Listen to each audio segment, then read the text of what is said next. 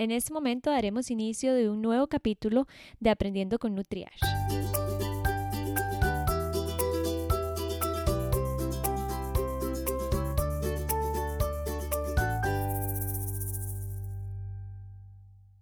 La tristeza es algo que todos sentimos en algún momento. Es una reacción normal a los tiempos difíciles de la vida y por lo general se va en poco tiempo. Sin embargo, cuando una persona tiene depresión, esta interfiere en la vida diaria y el funcionamiento normal. La depresión es un trastorno mental frecuente que se caracteriza por la presencia de tristeza, pérdida de interés, placer, sentimientos de culpa o falta de autoestima. La depresión puede llegar a hacerse crónica o recurrente y dificultar sensiblemente el desempeño en la vida diaria. La depresión es una enfermedad real, no es una señal de debilidad o de defecto de carácter. Hoy para hablar de este tema me acompaña la psicóloga Michelle Jack, para este, que nos diga que la depresión realmente es importante y creo que no hay que subestimarla. Así que muchas gracias Michi por acompañarnos. Bueno, no, muchísimas gracias Katy una vez más. Como siempre yo fascinada de venir a hablarles y sobre todo de un tema que es como de, de, lo que más trabajamos en la, en la consulta, ¿verdad? En este momento además estamos como con unos picos importantes de, de depresión y ansiedad que también a veces muchas veces van de de la mano. Entonces, eh, entremos de una vez con el tema, ¿verdad? Michi, eh, creo que muchas veces eh, pensamos de, de hecho que cuando una persona dice es que estoy deprimida, o lo decimos mucho así por decirlo, de que Ay, estoy deprimida, o cuando una persona nos dice, no le creemos o no le damos esa importancia. Sí. De hecho, digamos, la frase que es que estoy deprimida, como decís vos, que lo usamos mucho en la cotidianidad, normalmente no es depresión, ¿verdad? Sino que como lo estabas hablando ahora en la introducción, puede ser un reflejo más bien como de sentimientos de tristeza, probablemente un poquito más fuertes de lo que normalmente esta persona lo experimenta. Este, y la persona, más bien lo contrario, cuando la persona está verdaderamente deprimida, pocas veces lo manifiesta, ¿verdad? Una persona que está con una depresión severa, difícilmente anda por ahí diciendo es que estoy deprimida, ¿verdad? Sino que más bien tal vez lo está sintiendo, lo está experimentando, está sintiendo algunos o todos de los síntomas que mencionaste y algunos otros que ahorita vamos a comentar y probablemente no lo manifiesta, ¿verdad? Porque tal es su tristeza o tal es la magnitud de esta sensación que ni siquiera eh, lo pueden como verbalizar o les cuesta mucho verbalizarlo. Que era lo que yo decía también en la introducción, que muchas veces como que lo ven como, no sé, falta de carácter o no sé, se sienten mal. Creo que las personas deprimidas hasta se sienten mal de estar deprimidas. Claro, por supuesto, porque no ellos no, escogen estar deprimidos, ¿verdad? Entonces una persona que está deprimida viene eh, la mamá, por ejemplo, un vecino y le dice, pero ponga de su parte, haga un esfuerzo, ¿verdad? Este, y la persona con una seria depresión no puede, o sea, no es que no quiera, no es que no quiera hacer un esfuerzo, no es que no pueda, no quiera poner de su parte, es que sencillamente no puede. Cuando estamos hablando de una depresión severa, estamos hablando de un cuadro de síntomas muy, muy fuertes que le impiden a la persona funcionar como normalmente lo haría. Entonces, si alguien viene y le dice, pero verdad, pone un poquito de tu parte, hace un esfuerzo y te levantas, eh, no es un esfuerzo, es algo gigante que se siente como un esfuerzo gigante que la persona legítimamente no puede realizar en ese momento, ¿verdad? Entonces, esas frases normalmente en lugar de ayudar, tienden, como decís vos, a afectar más a la persona, porque entonces la persona, además de todo lo que está sintiendo, se puede empezar a sentir, por ejemplo, inútil o fracasada, ¿verdad? De sentir, pucha, yo debería estar pudiéndome levantar a, lavar los trastes, por ejemplo, y ni siquiera eso puedo, ¿verdad? Entonces, en lugar de ayudar, son frases que más bien pueden afectar muchísimo más y, que la persona sienta más bien que se hunde porque no puede hacer ese poquito que la gente le está pidiendo que haga. Claro, Michi, es que se convierte hasta en una bola de nieve. Claro. Porque si yo me siento mal por sentirme mal, es algo que nunca voy a salir posiblemente. Exactamente, hasta que hagamos algo diferente, ¿verdad? Tal vez aquí la clave es, si yo no, si alguien que está escuchando esto eh, puede empezar a sentirse identificada con lo que estamos conversando, donde escuchemos, ahora que hablemos un poquito más de los síntomas y todo, este que sienta o que piense que hay que hacer algo diferente. O sea, si yo vengo sintiéndome triste y tengo seis semanas de sentirme muy triste, donde me estoy, eh, me cuesta mucho levantarme, me cuesta mucho experimentar, aunque sea ratitos de felicidad, no estoy funcionando a nivel laboral como normalmente lo hago, por ejemplo, este, necesito hacer algo diferente. Si yo me quedo en ese ciclo, difícilmente voy a salir por sí sola. ¿Verdad? O sea, hay personas que logran salir de una depresión, digamos, sin, sin ayuda de psicología o sin ayuda de psiquiatría. Pero si estamos hablando de un caso de depresión, difícilmente eso sucede. Michi, ¿cómo logramos diferenciar tristeza con depresión? La tristeza, eh, aquí es una cuestión de intensidad de los síntomas y de la duración de los mismos. Claramente, como... lo dijiste, la tristeza es pasajera. Yo puedo tener una situación, tengo a mi esposo enfermo y me puede generar tristeza, por supuesto, ¿verdad? Con toda la razón del mundo, y la tristeza va acorde al momento. Entonces, si mi esposo pasa, no sé, dos semanas enfermo y eso a mí me preocupa, me genera tristeza, pero mi esposo se recupera y la tristeza cede. Sigue. No, más bien desaparece. Ah, okay. Entonces yo digo, ok, era tristeza, era algo, una reacción, como dijiste al principio, normal y que corresponde a un evento que me está sucediendo, ¿verdad? Podemos verlo en los chicos que se ponen tristes porque algo les pasó en el colegio, o los, o los adolescentes que normalmente no vemos tanto tristeza, sino mucha irritabilidad, pero es pasajera, entonces aquí la, clave es eso, es, son síntomas que se quedan, que son muy persistentes o es algo que, digamos, donde pasó eso que me generó la tristeza, eh, se fueron, se fue la, pasa el evento, pasan los síntomas. Michi, ahora dijiste que los adolescentes irritabilidad, uno de los síntomas también es enojo constante. Sí, sí, sí digamos que la irritabilidad y el enojo son bastante parecidos, ¿verdad? irritabilidad es que te enojas fácilmente con cualquier cosa. De hecho, es parte de lo que hace tan difícil el diagnóstico de la depresión en los adolescentes, porque la gente dice, ¿es la pura adolescencia o, está deprimido? ¿Verdad? Incluso para uno como profesional es muy difícil llegar a, un, diagnóstico. real, pero bueno, evidentemente no nos rendimos y lo, en las conversaciones con el adolescente, cuando el adolescente nos cuenta qué le está pasando en la vida, qué está pensando, cómo interpreta él cualquier cosa que le esté pasando, y uno habla con los papás y de pronto te das cuenta que no solo hay irritabilidad, sino que, por ejemplo, hay un cambio en las notas, ¿verdad? O teníamos un muchacho o una muchacha que era sumamente sociable, que salía con las amigas, que los estaba esperando el viernes para poder irse a, almorzar algo con ellos después del colegio y de pronto eso empieza a, cambiar. Y de pronto el muchacho se empieza a aislar. Entonces ya sumar la irritabilidad con otras cosas, con otros síntomas, entonces eso te ayuda al diagnóstico. ¿Verdad? Pero sí, sí dificulta mucho por la edad del, del, adolescente. No sé si me salté esa parte en la introducción y si no lo repito, que la depresión es una enfermedad real. Eso significa que tiene que estar diagnosticada por la Biblia, que es la DSM-4, eh, correcto. Bueno, 5 ya. Sí. Ajá. sí, sí, sí. Digamos que el DSM-4 es una guía, ¿verdad? Eh, con una serie de síntomas que tienen que estar presentes por cierto tiempo, ¿verdad? Si mal no recuerdo, creo que la depresión mayor son seis semanas, si mal no recuerdo, de síntomas continuos este, eh, y que no ceden ante, ¿verdad? Si cambia algún evento, lo que sea. Entonces sí, sirve como de guía, ¿verdad? Ahora igual, si a mí me llega un paciente que de pronto no cumple exactamente los síntomas que dice el DSM-5, pero yo percibo, ¿verdad? Que, que, sí, que la persona está muy pegada, que tiene ya más de, em, creo que seis meses, estoy dudando de la duración, pero bueno, que tiene más de ese tiempo y, y, las cosas no han cambiado, entonces uno no, no necesariamente tiene que cumplir, eh, ¿verdad? Como, como quedarse tan apegado a tan estrictamente al DSM-5, sino uno evalúa los síntomas.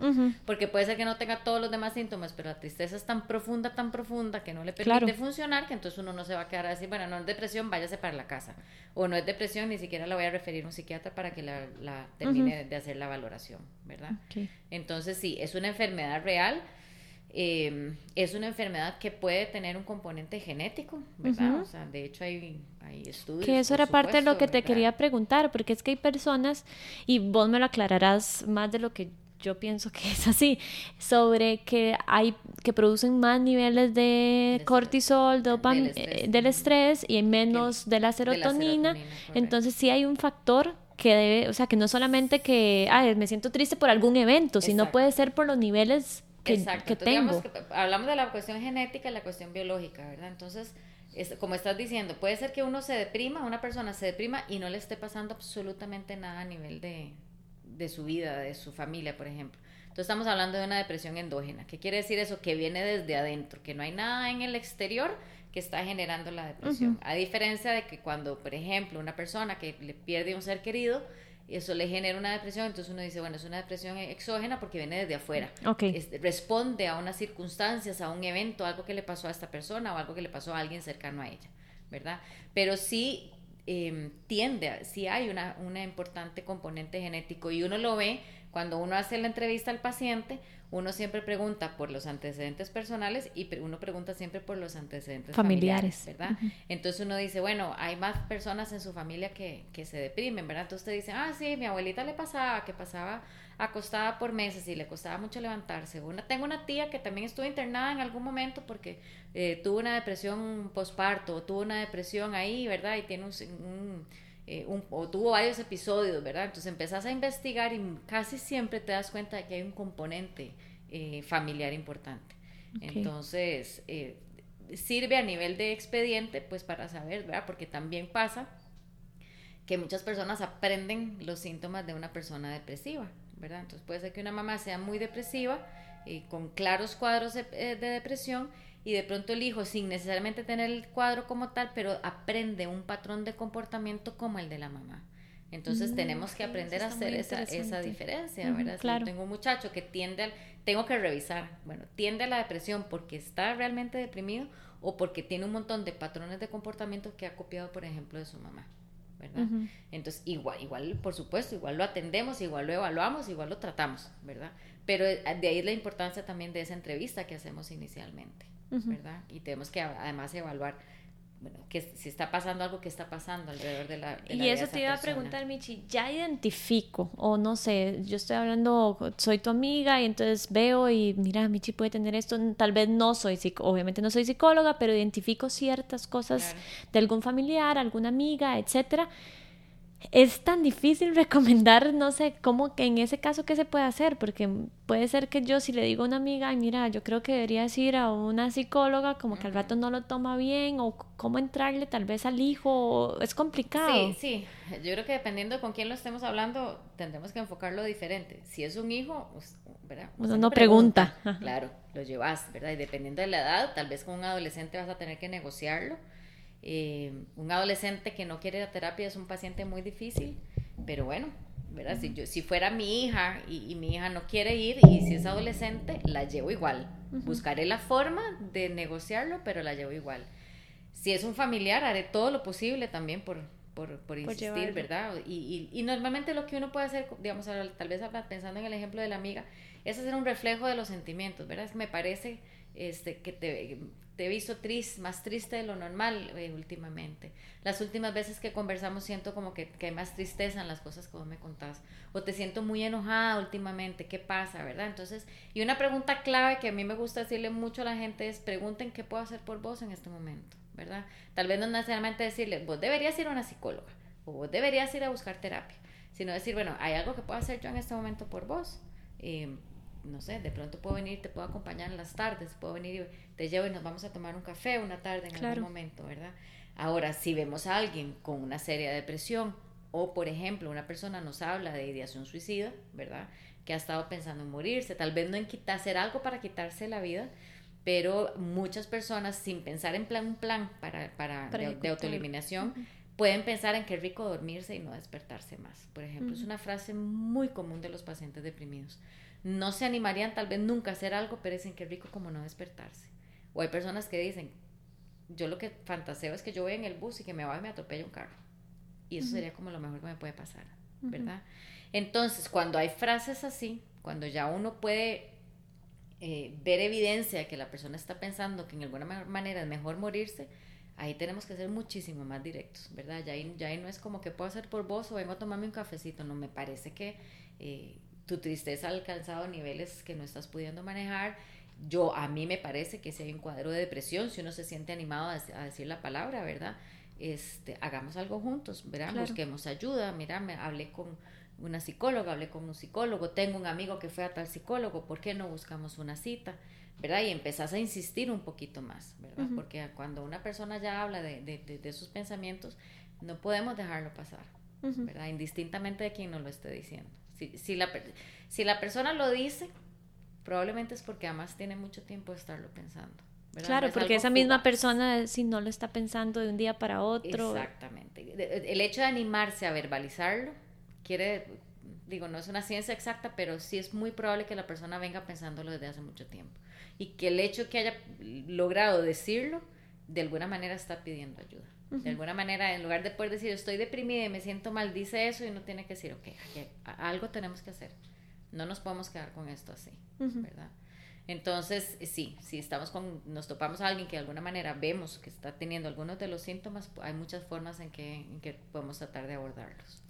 Michi, ya has hablado un poco de los síntomas, pero hay una lista como de síntomas más específicos que nos puedas mencionar. Sí, digamos que en general podemos hablar de, de, dos grupos de síntomas, ¿verdad? Están los síntomas físicos eh, y están los síntomas emocionales o psicológicos. Entonces, vamos a ver, en la parte de síntomas físicos, por ejemplo, dolores de cabeza, ¿verdad? En general, dolores en el cuerpo, dolores de, de cabeza, dolores de espalda o cualquier tipo de, de síntomas o dolores musculares, ¿verdad?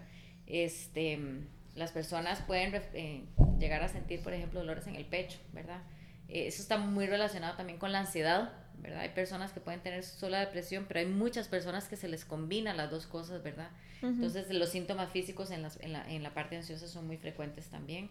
Eh, problemas digestivos, ¿verdad? Hay muchas personas que pues, vos en tu consulta. Sí, claro, eso te iba a decir, que es que el estómago es el segundo cerebro. Exactamente, el estómago de alguna manera avisa algo, algo no está bien, entonces nosotros le hablamos de que se somatiza, ¿verdad? Entonces e, es un síntoma que nos avisa que algo, algo, hay algo malo a nivel, algo que está funcionando mal a nivel de, de la parte emocional.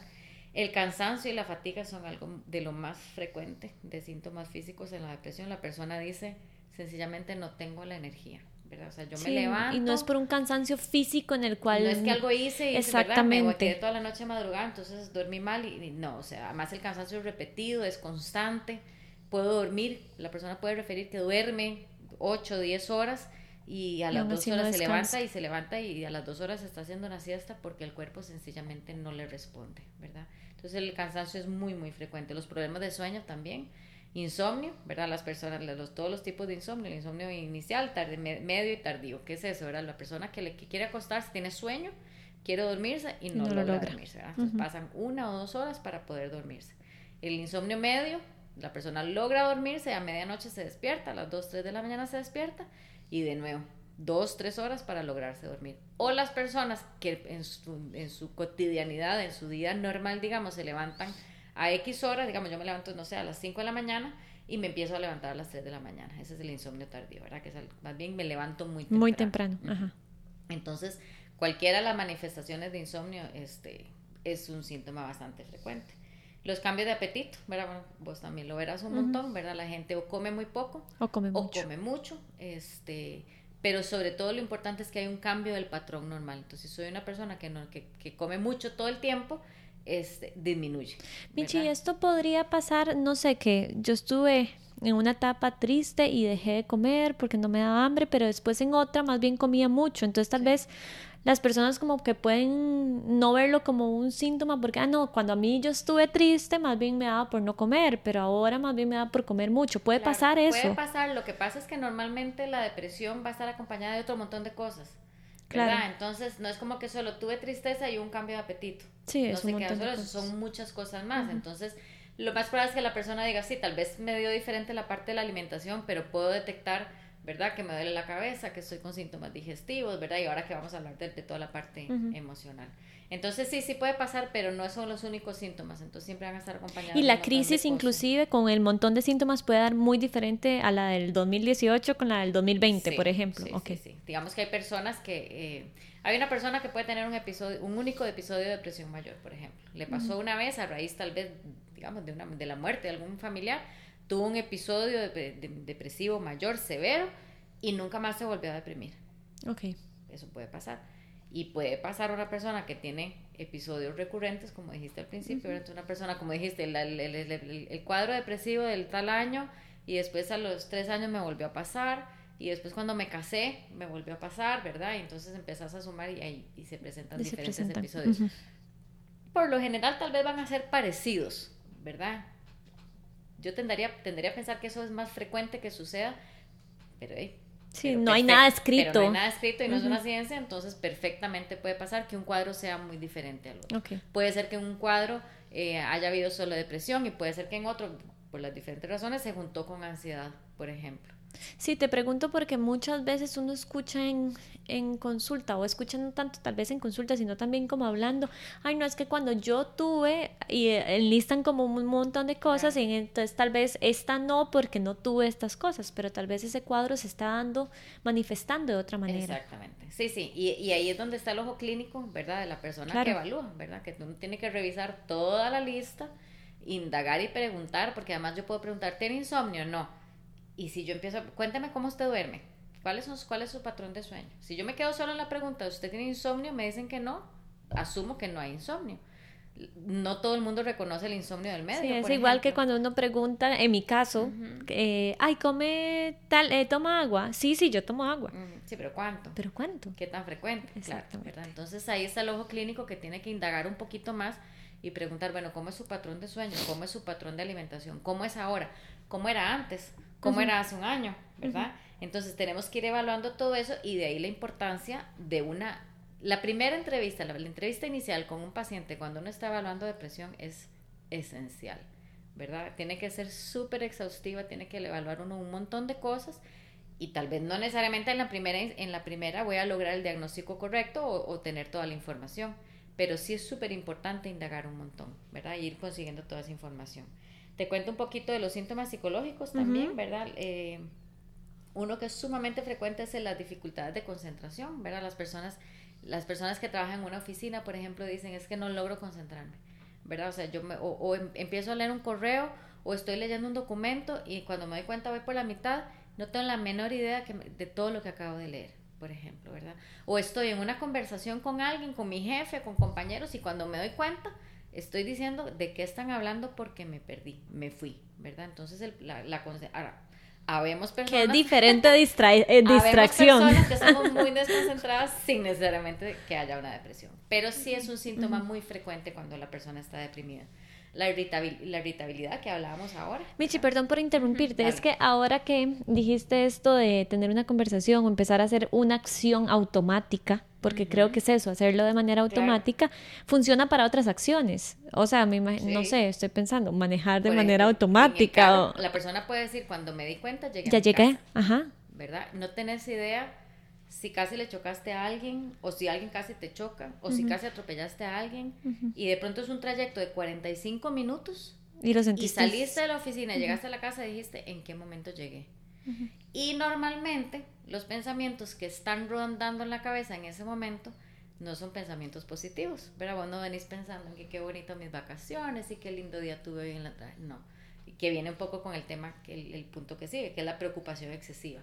Normalmente, normalmente una persona que está deprimida se preocupa muchísimo, se preocupa mucho, o los pensamientos rondan por el lado de la tristeza, ¿verdad? Son pensamientos que tienden a lo negativo, ¿verdad? Este, son las personas que, yo digo que tienen como visión, como, es que no me acuerdo nunca el nombre de las cosas que le ponen a los caballos para que no vean hacia los lados, ¿verdad?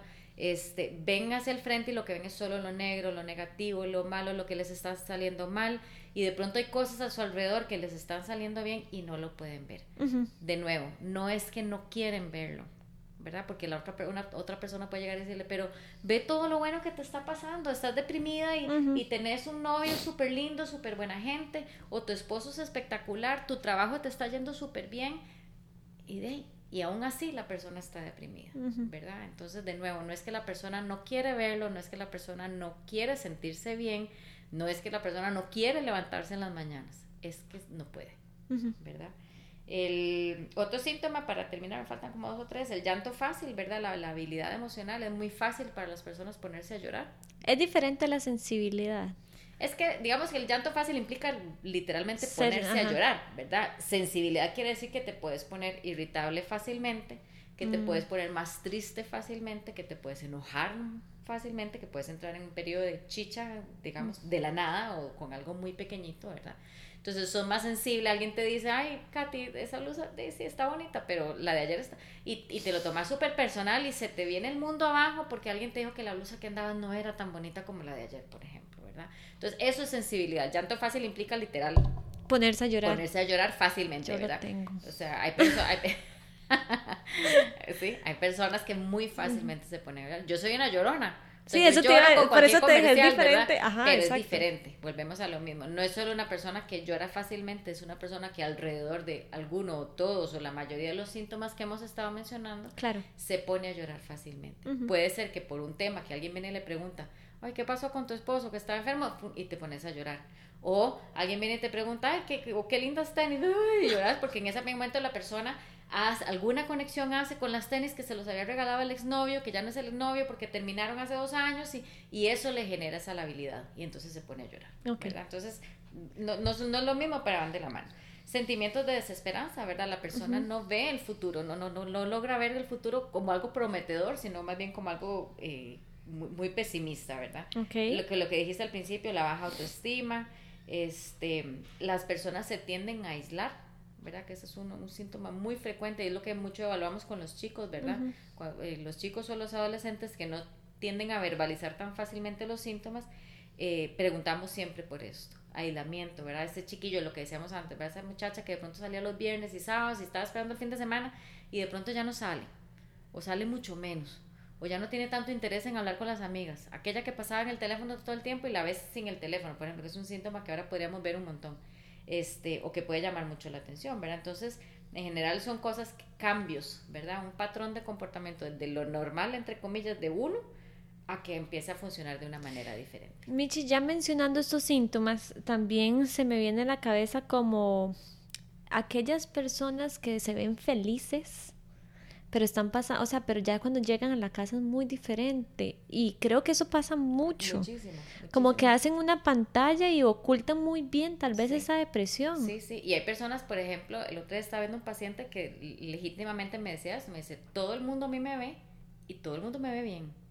Y yo voy a la U y yo trabajo y yo me veo con mis amigos, pero yo adentro, yo no soy feliz yo adentro me siento deprimido porque, claro, hay otro un montón de cosas que le estaban pasando que le generan esta depresión.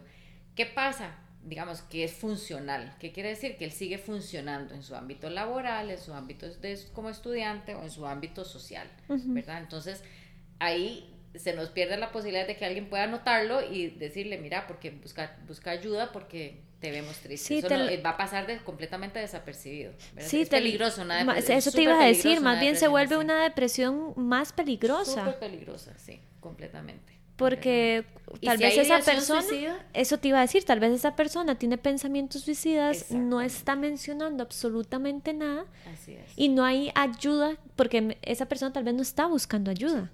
Entonces, de, hecho, si no ha manifestado, si no lo verbaliza, si no le ha contado a alguien, no está buscando ayuda. Probablemente sabe que la necesita, pero no la está pidiendo, ¿verdad? Entonces son, son digamos que hay son pacientes de riesgo esos, ¿verdad? De ahí la importancia, ¿verdad? Todo, esto que estás haciendo, ¿verdad? Este podcast de hoy es súper importante, ¿verdad? Que si alguien eh, está pasando por algo así, que busque ayuda. Hay muchas cosas que se pueden hacer. Eh, hay mucha gente que dice no puedo pagar psicólogo. Bueno, hay, hay, hay lugares donde les pueden atender de manera gratuita, ¿verdad? En las universidades. En las universidades, los estudiantes que ya están saliendo, que ya tienen el, bueno, una buena cuota de conocimiento, los pueden atender de manera gratuita, ¿verdad? A nivel de las mujeres está el INAMO, el INAMO tiene toda una red este, psicológica. sí, una red importantísima de apoyo, ¿verdad? Entonces siempre hay recursos. Y, y, digamos de pronto, si a mí alguien me llega y tal vez yo sí estoy cobrando, pero me pide ayuda, si yo no se la puedo dar por alguna razón, voy a, voy a ayudarle a decirle, bueno, vaya a este lugar, vaya busque a esta persona, ¿verdad? En los hombres está el Instituto WEM, por ejemplo, ¿verdad? O sea, es un poco el equivalente del, del INAMO. O sea, recursos hay, ¿verdad? Y de hecho ahora eh, instauraron, que me da mucha pena porque no me sé el número, pero sé que hay una línea para el, para el suicidio también que es bastante reciente. Entonces hay muchos recursos por ahí, pero alguien hay que dar la, hay que dar el primer paso. Claro, hay que dar el primer paso es atreverse a, reconocer, que, ¿verdad? A reconocer que yo no me estoy sintiendo bien, que no me estoy sintiendo feliz, que estoy sintiéndome diferente de como siempre he sido y que puedo hacer algo para aliviar, aliviar esos síntomas. Que eso era o la otra parte o una de las preguntas que te tenía que era sobre el diagnóstico. Muchas veces ese diagnóstico no se puede dar sin la persona no va a querer. Entonces ahí es donde es la importancia de decir busque ayuda. Claro, y, y, y, cuando la busque sea sincero, lo más que pueda, porque alguien puede venir a mi consulta. Claro, también. Y tapar estos síntomas. ¿verdad? Venir y decirme, digamos por ejemplo un adolescente, Porque si un adulto viene, probablemente viene porque está, ya, ya está consciente de que va a pedir ayuda, pero un adolescente perfectamente puede pasar que los papás lo traen y el muchacho se siente al frente de mí y me dice, no, todo bien, en el cole súper bien. Y, mi, y tu grupo de amigos, bien, yo tengo este amigo, tengo este, y después salimos, hacemos tal, tal, tal, un montón de cosas. ¿Y yo qué hago? Al final le digo a los papás de yo no, encuentro. Yo no encuentro dónde está la depresión. Claro, si los papás lo están viendo de alguna manera, igual uno no se rinde, ¿verdad? Porque eh, en cualquier sesión, en cualquier proceso psicoterapéutico, uno tiene que desarrollar con el paciente la empatía. Que eso era lo que te quería decir, Michi. Tal vez con un psicólogo no hiciste clic, pero tal vez con otro hiciste clic. Entonces, digamos, para los papás que les pase algo así, no se rindan. Si sienten que hay algo mal y probaron con uno, no se rindan, busquen a alguien más. Asesores. De, de pronto, si es una mujer, tal vez se sienta más cómodo con una mujer porque va a sentirse más identificada, tal vez pueda contar. Y lo mismo con un hombre, que prefiera hablarle a otro mae, ¿verdad? Que entre uh puedan hablar un poco mejor. Este, pero sí, o sea, uno tiene que desarrollar la empatía. Y uno como profesional, yo puedo sentir en la primera sesión que, que no hay, que, que, uno no es ese clic, ¿verdad? Y uno puede decirle a los papás, hagamos un trato, probemos una más, ¿verdad? Y le das una oportunidad, porque los adolescentes de por sí son pacientes que, que son, pues, complicados, ¿verdad? En general, tengo aquí. es, difícil, es diferente, es un a ver, ni siquiera, no, no los pongamos la etiqueta a ellos de que es complicado. Están pasando por un momento difícil. Están pasando por una etapa sumamente difícil que nosotros que ya la vivimos sabemos lo que es, ¿verdad? Esa turbulencia de emociones y todo. Entonces busquemos cómo generar ese clic. Pero uno profesionalmente y éticamente uno tiene que decir, si no lo estoy logrando, el mejor consejo es decirle a los papás, busquen a alguien más. Mire, yo si yo soy un muchacho, mire, yo conozco a este psicólogo, tal vez si es hombre sientan una mejor conexión, pero no se rindan. Y eso también es como el mensaje, porque también escucho de varias personas que, y creo que lo hemos hablado en muchos podcasts, eh, bueno, esta parte de que, ay, es que los psicólogos no sirven, pero tal vez fue porque fue una vez, sintió que no hizo clic o que solo conversar, pero tal vez si se da la oportunidad de ir a otra persona, va a decir, mira, Claro, claro, porque además los psicólogos no todos tenemos la misma formación, no todos tenemos el mismo tono de voz, no todos tenemos la misma forma de, trabajar un paciente. Este, el nivel de empatía que uno genera con la persona es sumamente importante. El lugar donde uno atiende. Hay, hay muchísimos factores que pueden afectar. Incluso si uno, si el paciente vino en un mal día o pescó al psicólogo en un mal día, porque bueno, de todos también a todos nos pasa no debería, pero nos pasa, ¿verdad? Este, perfectamente eso es súper válido, poder decir, bueno, probé con alguien y no me gustó, no hice clic, pero bueno, eso, no me voy a rendir, necesito buscar a alguien más. Y de pronto puede convertirse en algo muy eh, pesado o económicamente difícil de, de, de, sostener. pero háganlo, búsquenlo, porque de verdad, o sea, a mí me ha pasado que alguien viene y me cuenta, este, sí, viera que ¿verdad? He, intentado varias veces y no, no lo he logrado y se quedan con uno. Así como hay pacientes que vienen una vez y se van y uno dice, bueno, eh, tal vez no se logró ese clic, ¿verdad? Tal vez no logré con ese paciente en especial, no sé, no lo sé porque no volvieron, pero puede ser que uno no logró desarrollar la empatía que se requiere. Y la primera sesión es muy importante para eso, ¿verdad? Esa primera impresión es muy importante. Michi, ¿cuándo te das cuenta que necesito otro profesional? Porque si bien es cierto, la depresión no lo va a ver solo la parte de psicología, sino también psiquiatría. ¿A qué punto? Bueno, y eso obviamente se va a encargar la persona, pero cómo tal vez me interesaría que las personas que están escuchando digan, ah, no, esto ya voy directo a psiquiatra o siempre es eh, importante psicología, no sé. Vamos a ver, hay muchos psiquiatras que hacen terapia también ¿verdad? Su formación, ellos tienen la formación para trabajar la parte terapéutica también. Este, conozco muchísimos psiquiatras que hacen excelente labor a nivel de terapia, entonces uno dice, bueno, hay un profesional que tiene las dos cosas, que va a ver la parte emocional y además tiene la ventaja de que va a trabajar la parte médica, ¿verdad? También conozco muchos doctores que no les gusta hacer la terapia que se dedican más y, siento que es válido a la medicación. A la medicación, ¿verdad? Y, no es que se dediquen como, como tenga la boleta y tome nada más, sino que bueno, hay una exploración, ¿verdad? O sea, digamos, la parte de, me acuerdo los cursos de farmacología y es súper interesante, ¿verdad? Saber cuál medicamento darle a cuál persona dependiendo de un montón de razones, dependiendo de un montón de factores, entonces es toda una ciencia que para, para eso es la preparación de los psiquiatras, ¿verdad? Tal vez si una persona, siento que si una persona se está sintiendo deprimida y va donde un psiquiatra, puede tener la ventaja del dos en uno de, una vez, digamos, de alguna forma. Eh, pero no necesariamente una persona que está deprimida requiere psiquiatría, psiquiatría eh, automáticamente, ¿verdad? Entonces, pongamos el otro escenario que es donde vienen primero a psicología. Entonces, ¿qué hace uno? Hace esta entrevista importantísima inicial. Uno revisa síntomas, revisa duración, revisa intensidad, revisa la frecuencia, qué tanto es eso, no es la persona funcional, la parte de la ideación suicida es clave, ¿verdad? Yo, por lo general, si tengo una persona que tiene ideación suicida, inmediatamente Referido refiero a psiquiatría, ¿verdad? Porque yo no, no me voy a jugar el chance de decirle, te probemos unos meses con terapia a ver si te vas sintiendo mejor. Si hay riesgo suicida, yo, por supuesto, yo no lo hago, ¿verdad? Yo en ese instantáneamente es, ok, yo no lo voy a soltar, seguimos con la parte emocional, pero necesito que vaya a psiquiatría, ¿verdad?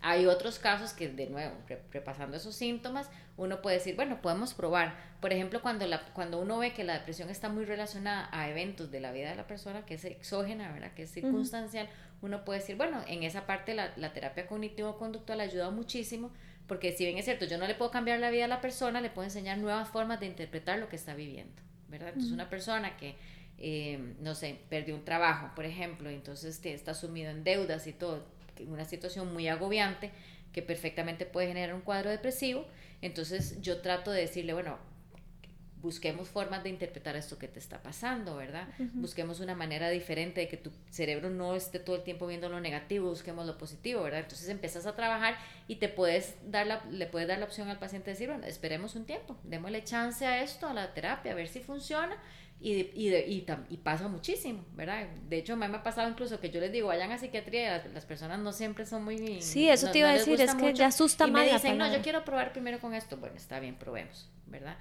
Excepto el caso de cuando hay un suicidio, ese no es negociable.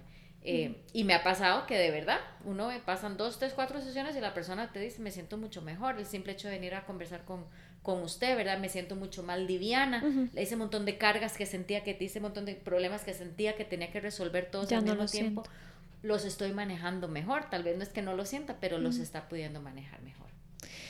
Michi, en los síntomas endógenos es más probable que se ocupe medicación. Sí, probablemente. ¿verdad? Porque si no hay nada a nivel circunstancial que yo pueda tratar de ayudarle a la persona a resolver, si la persona está deprimida y lo que tiene es una vida súper linda y la persona lo reconoce, tiene una vida pareja perfecta, la persona, bueno, no perfecta, pero muy buena. Sí, yo te entendí. muy buena, este, tiene un buen trabajo, tiene buena relación con sus hijos, o estamos hablando de alguien más joven que tiene una, relación de novia algo muy bonita, eh, tiene proyectos, está trabajando bien, entonces uno dice, ¿qué hacemos con eso? Ahí definitivamente la presencia del psiquiatra es, es, fundamental. ¿Por qué? Porque estamos hablando que los síntomas están generados por una condición biológica y química que uno por más terapia no va a poder trabajar. Claro. ¿Verdad? O sea, y, de nuevo, hay el ojo clínico y la responsabilidad ética de uno de poder decir, esto no es para mí. ¿Verdad? O sea, yo le puedo ayudar en algunas cosas si uno ve área de trabajo. Pero sí, perfectamente en casos de ese tipo de depresión, eh, la, el ir a donde un psiquiatra es, vital.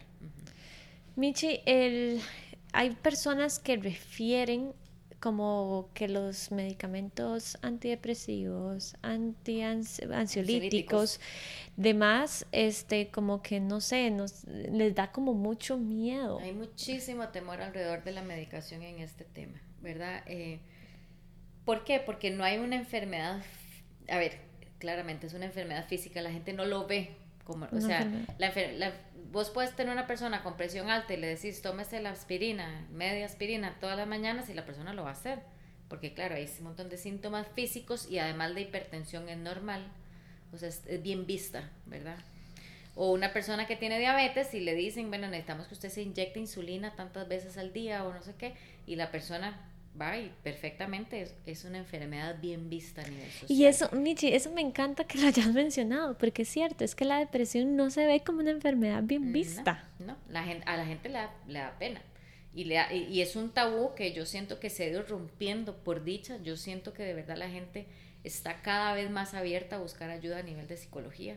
Y, es, y la parte de psiquiatría les cuesta tal vez un poquito más. Y yo lo que trato de compararles a la gente cuando me, toca, me ha tocado convencerlos es pensemos si fuera diabetes. ¿qué haría usted? ¿Se, se va a sentir mal? ¿Se va a descomponer? ¿Va a tener un coma diabético? ¿O va a hacer algo al respecto? O va, o va a hacer Sí, algo es que hay que verlo así, como es una enfermedad real, como dije ahora. O sea, no es que si vos no te tratás hay una consecuencia. ¿Qué es lo que pasa? Que la las tratamos como enfermedad mental. Entonces, donde la gente refiere a la parte mental, no la ve como física, sino como algo que yo, yo lo que debería hacer es cambiar de actitud, ¿verdad? Tal vez si yo le pongo un poco más de ganas y, y me esfuerzo un poco más, entonces yo puedo salir adelante sola, ¿verdad? Entonces, yo quisiera, de nuevo comparando, ¿cómo haría un diabético para salir solo de su diabetes? No puede, ¿verdad? Y en ese más bien, en ese sentido yo diría, bueno, hey, demos gracias de que hay tanta medicación que en este país a nivel de la caja hay medicamentos excelentes, ¿verdad? Y si no es al- a nivel de la caja estás pagando, pero hay, un, hay una variedad inmensa de medicación, tenemos acceso a la medicación. Y entonces es un trabajo que uno hace en, la- en las sesiones son muchísimo, ¿verdad? De convencer a la persona de que no tiene nada de malo necesitar un medicamento. Y yo le digo a la gente muchas veces, está bien, digamos que usted lo va a intentar, que usted se siente que va a hacer un esfuerzo mayor, le digo, el medicamento no es mágico. El medicamento no viene a cambiarle la vida automáticamente y a quitarle la depresión por arte de magia. Es un empujón. ¿Verdad? Usted va a sentir un empujón, usted va a sentir que de pronto ese esfuerzo que tiene que hacer no es tan fuerte como usted lo tendría que hacer si no toma la medicación. O sea, es facilitar la acción por de- de eso sentirse mejor. En la mayoría de veces se trata dos, psiquiatría y psicología, o bueno, ese, ese, Ese combo, ¿verdad? psiquiatra que vos dijiste dos en uno. Exactamente. Pero exactamente, usualmente los dos. Exacto. Es, es lo ideal. Sí, no, no es un milagro el medic como ningún No, medicamento es milagroso. no, o sea, no, un. Y diabético, y- si no se cuida con la comida, va a hacer lo mismo. Exacto. Y otra cosa que las personas tienen que tener, digamos, por ejemplo, a uno le duele la cabeza, te tomas una acetaminofén y el dolor de cabeza se quita. Es, es frum, ¿verdad? Es uno más uno, dos. Es muy fácil. Tengo dolor de cabeza, me la tomo, se me quita. Es inmediato. ¿Qué pasa con los medicamentos de las enfermedades mentales en general? No son inmediatos, excepto algunos ansiolíticos que pueden ser sí muy, muy, ¿verdad? Muy como en el momento. Pero los antidepresivos, además es un medicamento que por lo general, área de psiquiatras, pero que por lo general son de 4 a 6 semanas para que el medicamento, una vez que usted lo empieza a tomar, empieza a surtir el efecto deseado. Entonces tenemos que convencer además al paciente de que tenga paciencia, de que en ese sentirse mal, en ese sentirse tan triste, le tenga fe a un medicamento que usted lo está tomando todos los Y días no y ve dice, cambio". no siento la diferencia. Entonces, ahí es de lo que hemos hablado siempre en los talleres, la educación es súper importante, ¿verdad? El médico psiquiatra cuando medica tiene que explicarle todo esto al paciente, de tal manera que el paciente se tenga un apego al medicamento y espere esas seis semanas sabiendo que, bueno, que no le está haciendo efecto ahorita, pero que está sumando, está, está acumulando, acumulando, acumulando hasta que el día que empieza el, efecto, el medicamento a hacer el efecto deseado, ¿verdad? Eso, pero eso es súper importante en la parte de la psiquiatría, ¿verdad? Que explique, explicarle súper bien al, al paciente en, en cuáles términos va a funcionar Claro. el tratamiento. O- otra cosa que todo el mundo, o mucha gente pasa, me, se empiezan a sentir mejor Y, y, dejan, dejan el medicamento O la terapia. o la terapia, ¿verdad? Entonces, para todo hay un proceso, en terapia hay un proceso donde uno empieza a soltar al paciente, Ujú. porque además, eh, por lo menos en mi enfoque, la idea no es que el paciente se quede conmigo toda la vida. Yo se los digo desde la primera sesión, en mi terapia, la idea es que usted se lleve las herramientas para salir adelante y usted funcione solo. Y tal vez hay un mensajito, un WhatsApp ahí de vez en cuando. Pero esa es, la, esa es mi función como terapeuta. Y en la parte de medicamentos también. Ujú. Entonces, si la persona eh, no se está sintiendo mal, está teniendo síntomas secundarios importantes, que es algo que pasa muchísimo con estos medicamentos, la idea es que haya una, una comunicación eh, importantísima con el médico. Mire, doctor, me estoy sintiendo mal. Eh, me- eh, usted me da esto, primero no me quita la tristeza y además estoy con dolores de cabeza, me duele el estómago y la lista, ¿verdad? Entonces, la importancia de que los pacientes sepan que los síntomas secundarios por lo general van cediendo, ¿verdad? Van desapareciendo hasta que queda el medicamento, el medicamento haciendo lo que tiene que hacer. Michi, ya bueno, hablamos un poco de qué podía hacer la persona cuando estaba, o sea, cómo ayudarle a recibir terapia, pero ¿qué recomendaciones le podrías dar a los familiares que están o los amigos que están manejando a alguien que ya está en su terapia, que está, qué recomendación le puedes dar? Porque hay que tratarlo no de, ay, ponete Bueno, bien, como sí. vos dijiste anteriormente. y tampoco hay pobrecito, ¿verdad? Exacto, Entonces eh, vamos que- a solo- resolverle la vida tampoco, ¿verdad? Eh, Es buscar un balance. Para mí la palabra que te dije, la, la frase esa, ¿qué puedo hacer por vos en este momento? Para mí es súper importante. Porque más allá de estar inventando yo qué voy a hacer por mi amiga que está deprimida, le pregunto en qué te puedo ayudar. porque de pronto yo digo, voy a llegar a visitarla todos los días. Tal vez eso no, es lo que ella quiere en ese momento. Te voy a llevar, vamos y salimos y vamos a tomar café. Yo en este momento no quiero salir, ¿verdad? Entonces preguntemos, ¿verdad? Eh, definitivamente el, no es un rol, como dijimos, de, de, de hacerle todo a la persona o estarle exigiendo que haga cosas que no puede tampoco podemos irnos al extremo de hacerle la vida y, ¿verdad? O sea, uno tiene que ir detectando. Y también ahí es muy importante la comunicación de estos familiares o de esas personas que estás diciendo con los profesionales que están llevando el caso, ¿verdad? Porque también depende del estadio en que esté la persona uno puede ser, decir a los familiares, bueno, no, en este momento dejemos a esa persona, si quiere dormir, déjala que duerme todo el día, porque en este momento no puede, ¿verdad? Pero tal vez en otro momento tenemos que decirle, no, vamos a ser un poquito más insistentes porque ya ella eh, debería estarse sintiendo mejor, ya el medicamento debería estar haciendo efecto y es importante que no pase sola todo el tiempo. Entonces, ahí muy, va a ser muy importante la comunicación de la familia con cualquiera, con el profesional que esté tratando al paciente. ¿Verdad? Y les dé un...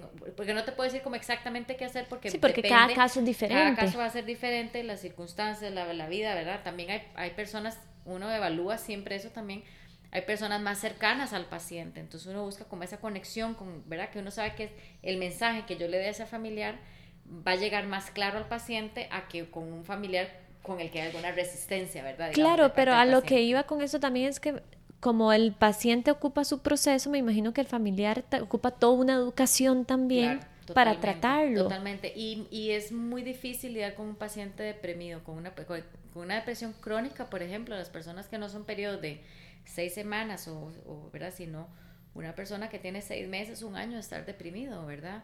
Eh, es muy cansado para los, para los cuidadores, muy, muy pesado, ¿verdad? Porque estás lidiando con una persona que no se levanta, que no quiere poner de su parte y no puede poner de su parte y, la persona dice, ya no sé qué más hacer. No sé qué más hacer. Entonces, de ahí la importancia de la comunicación. ¿Por qué? Porque dependiendo en qué fase eh, o en qué estado esté la persona, ¿verdad? Porque la depresión además no es como estática, como que siempre es la misma, va variando. De pronto en esa variación hay días en los que puede estar un poquito mejor. Entonces uno le puede decir a, las, a los familiares, bueno, en esos días que ustedes la ven un poquito mejor, sean un poquito más insistentes, insistan un poquito en, salir a caminar, en ir a dar una vueltita. Y los días que definitivamente ni se movió la cama, bueno, esos días dejémosla, ¿verdad? Pero, pero sí, habría que ir viendo como cada, cada caso, Por, por separado. Minchi, creo que hablamos bastante sobre este tema. Eh, cuando estaba preparando la introducción, bueno, yo me informo un poquito más ahí, sin ser psicóloga, pero con estos temas me informo un poco más. Y estaba leyendo que la Organización Mundial de la Salud había dicho hace unos años, bueno, hace un tiempo, que el 4% de la población a nivel mundial sufren depresión. Es un montón. Entonces ahí fue donde yo vi la importancia de, de, educar y que no tengan, o sea, miedo a expresar estos sentimientos y que busquen ayuda, porque tal vez alguien que escuche, ojalá, si alguien escucha esto y dice, bueno, digo, voy a ir a pedir una cita y, o no, o sea, no tiene que ser con Michi, sino con Michi, ojalá que sí, es muy buena, pero, es, exacto, es buscar ayuda, sea cual sea, buscar ayuda. Hay muchísimos recursos, este, habemos muchísimos psicólogos, en este momento hay psicólogos yo creo que por todo lado del país, este, hay muchas formas de informarse sobre los diferentes psicólogos, ¿verdad? Las redes sociales nos ayudan muchísimo en este sentido, hay un montón de plataformas que te ayudan a buscar un profesional, ¿verdad? Em, en este mundo de presas. Entonces, busquen, ayúdense, busquen a alguien que les quede cerca, ¿verdad? Algo, algo no, si yo vivo en, yo vivo en Ocho si yo vivo en Ocho no voy a buscar un terapista probablemente en Escazú o Santana, porque muy fácilmente yo misma puedo faltar, eh, puedo provocar faltarme esas citas. Entonces, busquen a alguien que les quede cerca, que les quede cómodo, este, busquen a alguien que los acompañe no, no es que tengan que entrar con ustedes a la sesión, pero alguien que los acompañe, que los empuje, los impulse un poquitito, ¿verdad? Busquen a esa persona de confianza. ¿no? Por dicho, yo creo que la mayoría de las personas tenemos algunas personas, ¿verdad?, que son muy cercanas, que no nos van a juzgar, tal vez no nos van a entender, pero no nos van a juzgar. apoyémonos. y me gustaría terminar como el podcast con esto, con la empatía, porque tal vez nosotros no entendamos la situación de la persona, pero mostremos la empatía que yo creo que ahorita cuesta tanto. Empatía y respeto. Y respeto, porque yo, o sea, lo he visto tanto a nivel personal como a nivel de pacientes. O sea, a veces cuando están expresando un, ay, es que usted, ay, es que esto. Y no, o sea, yo, es ponerse en los zapatos de la otra persona y decir, ah, mira, tal vez yo no lo entiendo, pero es un mundo diferente el que él está viviendo. Exacto. Sencillamente puedes decir, esa persona puede estar pensando, sintiendo cosas que yo ni tengo idea, como para hacer juicios de valor. En las redes sociales, ¿verdad? Todas las que hay, todas esas páginas que hay, de pronto alguien pone un comentario por ahí y bueno, o sea, a la gente le sobra... Eh, las palabras crueles para juzgar, para evaluar, para sentirse en una posición de poder y de saber, para, ¿verdad? para diagnosticar, este, para dar consejos, ¿verdad? mucha gente se presta para eso, para pedirlos, ¿verdad? Yo creo que hay, que saber dónde pedir, ¿verdad? Este, pero sí, o sea, evaluemos un poquito la empatía, ¿verdad? De pronto, si nos topemos a alguien lo vemos muy triste, no hagamos juicios, ¿verdad? O sea, sencillamente digamos, bueno, ojalá que esa persona, si está triste hoy, ojalá mañana se sienta mejor, este, sin tener que decir de que cara amargada anda hoy o lo que sea, ¿verdad? Que perfectamente, tal vez no lo decimos, pero lo podemos pensar. Claro. Cuando pensemos eso, pensemos que no tenemos ni idea de, de lo que pueda estar viviendo esa otra persona. Michi, muchas gracias. Contanos, yo sé que, bueno, Michi es la psicóloga más recurrente y la que yo, una de las que disfruto mucho, este, escribir, eh, bueno, grabar los podcasts y no será el último en la que invita, la invitaré. Este, pero Michi, ¿dónde te pueden localizar? Bueno, en el, me pueden llamar al 8718-2483 Katy y yo hemos estado trabajando juntas. Una noticia, Michi ya se va a la casa de un triage. Sí, sí, pero es por, pues, por crecer, es porque le está yendo muy bien, eso me alegra mucho. Pero va a estar cerquita, entonces no es que se va de Curriabat, entonces está justamente al, frente. al frente. En Momentum, a partir, espero, del 16 de marzo estar por allá. El teléfono va a ser el mismo, 8718-2483 y en las redes también estoy, en Instagram, que me cuesta mucho entenderlo, en Facebook. No, pero ese es un buen trabajo.